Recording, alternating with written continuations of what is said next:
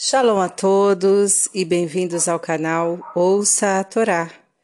Vamos à sexta aliá da Paraxá Toledot, que está no livro Bereshit, capítulo 27, versículo 28, até o capítulo 28, versículo 4. Vamos abrahar? Baruch atah Adonai, Eloheinu melech haolam, Asher barabanu mikol ramin, venatan lanu et torato, Baruch atah Adonai, noten hatorá. Amém.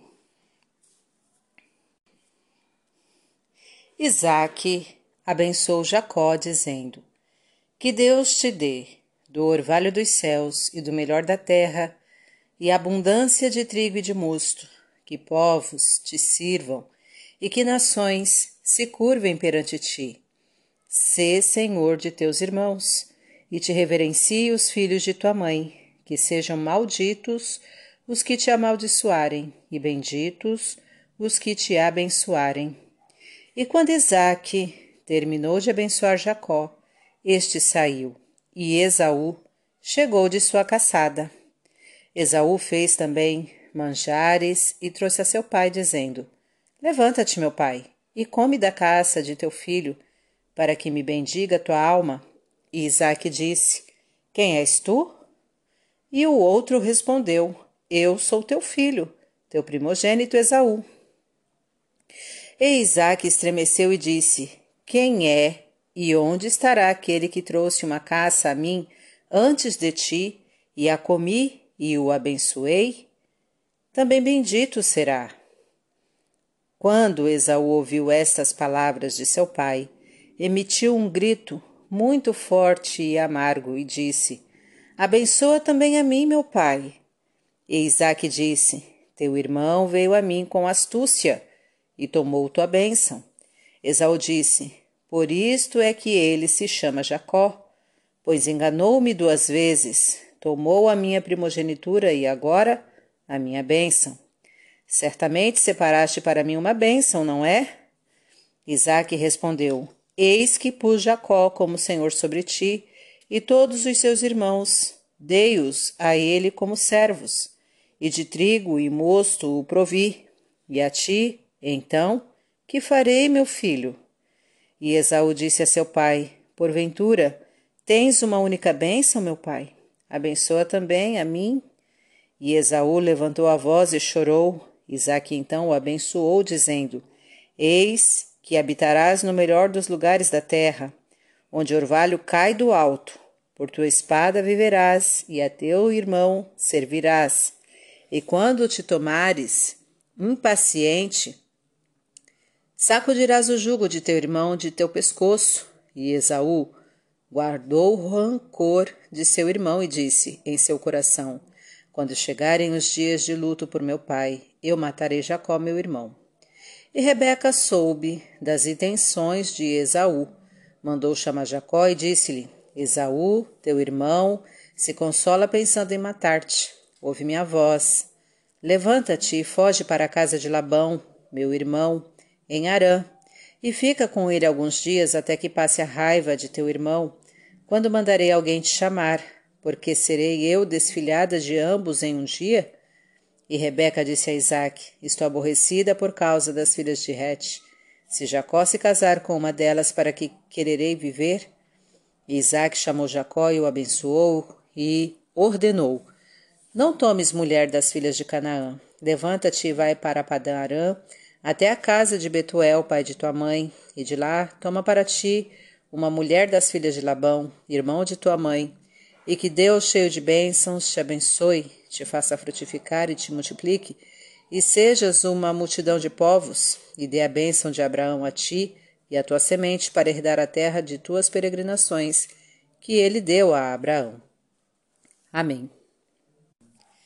Para o Ratá Adonai, Eloheinu Meler Haolam, Asher Natan Lanu Toratot Toratemet, Verraeu Lanatá Betorreino, Baruch Ratá Adonai, Noten. Amém. Vamos aos comentários desta liá?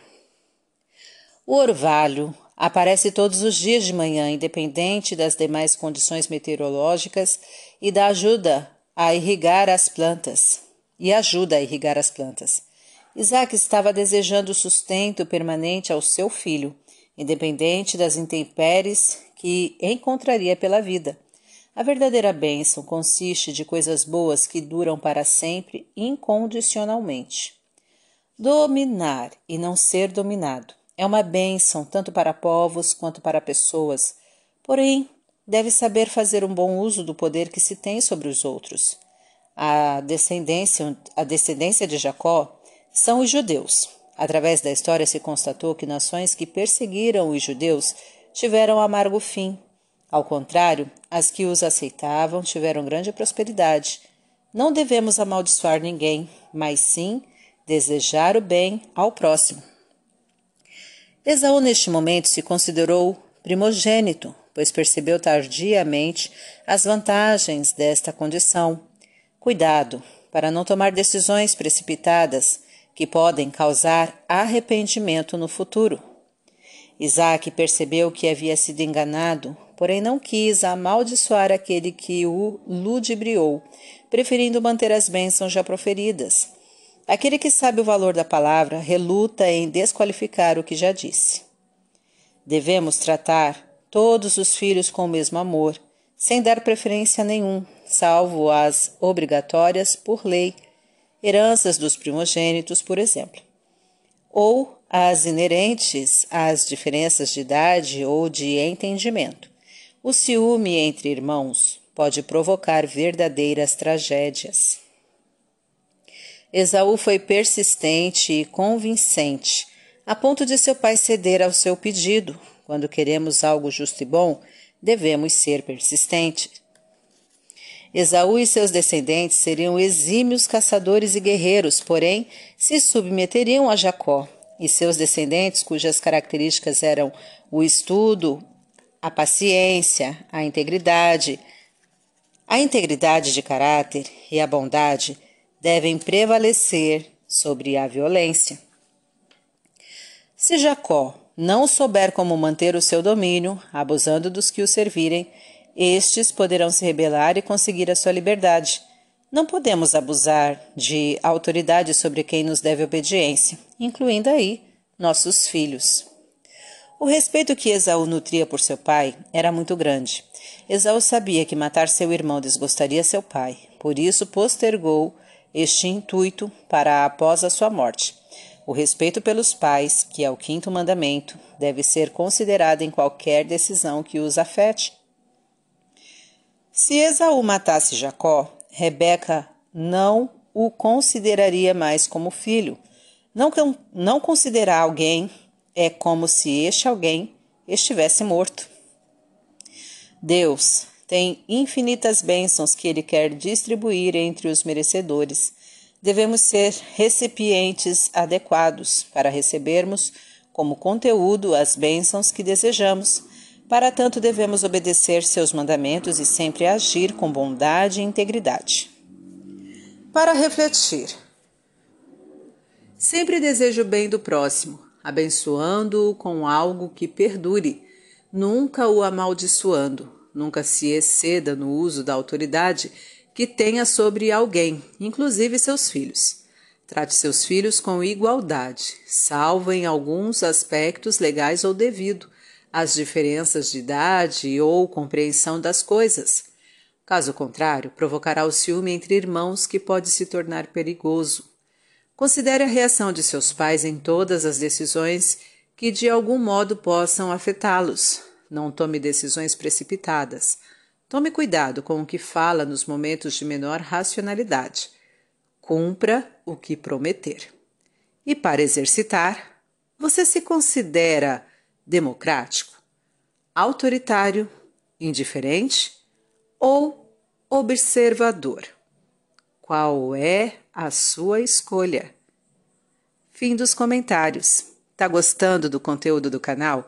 Então curta, comenta, compartilha. Se ainda não é inscrito, se inscreve, ativa o sininho e fica por dentro das novidades. Shalom a todos.